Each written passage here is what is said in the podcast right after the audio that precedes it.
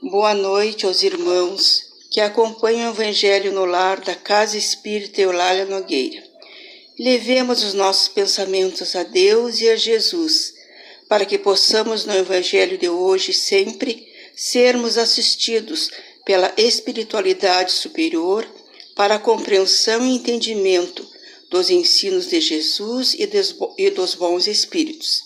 Pois o Evangelho no lar ampara todos nós, aos que têm sede de amor, justiça, verdade e luz, tornando nossos lares um pequenino templo de Jesus, onde todos são abençoados, de onde a luz e o amor do Cristo se estende a todos os lugares da terra e do espaço.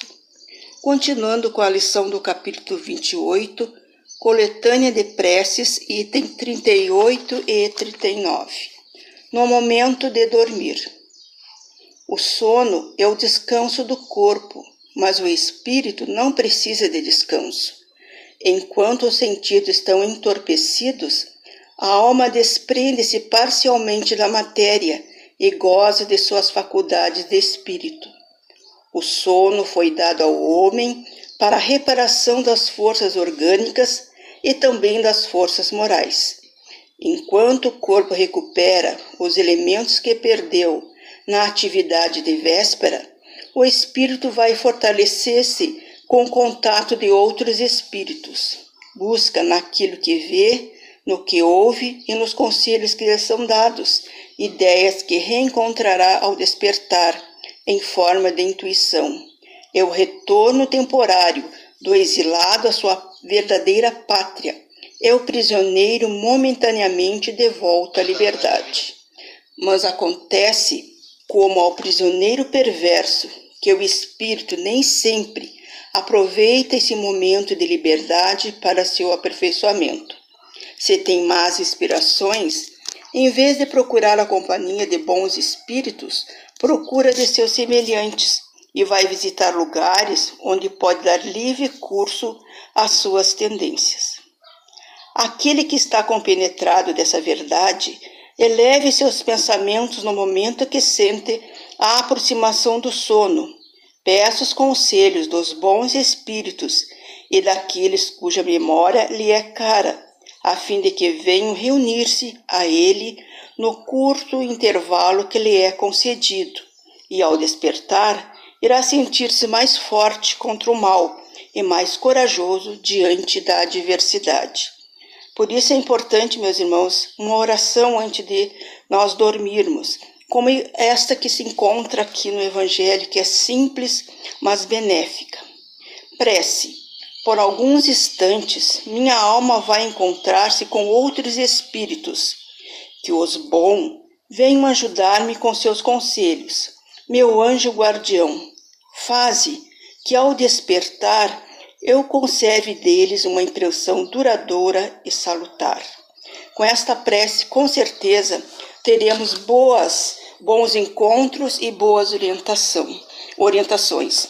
A lição de hoje, então, nos mostra a necessidade de estarmos sempre em sintonia com o bem, já que através do sono nosso espírito toma liberdade ligado aos laços fluídicos, entra em contato com espíritos desencarnados.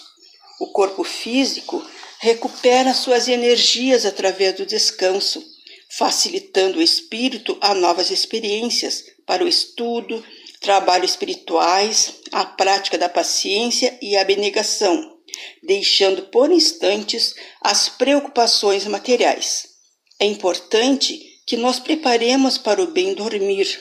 O bem e as virtudes nos levarão através do sono a colônias espirituais onde receberemos bom ânimo para a luta diária, ouviremos lições enobrecedoras e consoladoras. Importante torna-se a maneira pela qual passamos o dia cultivando bons pensamentos e atitudes.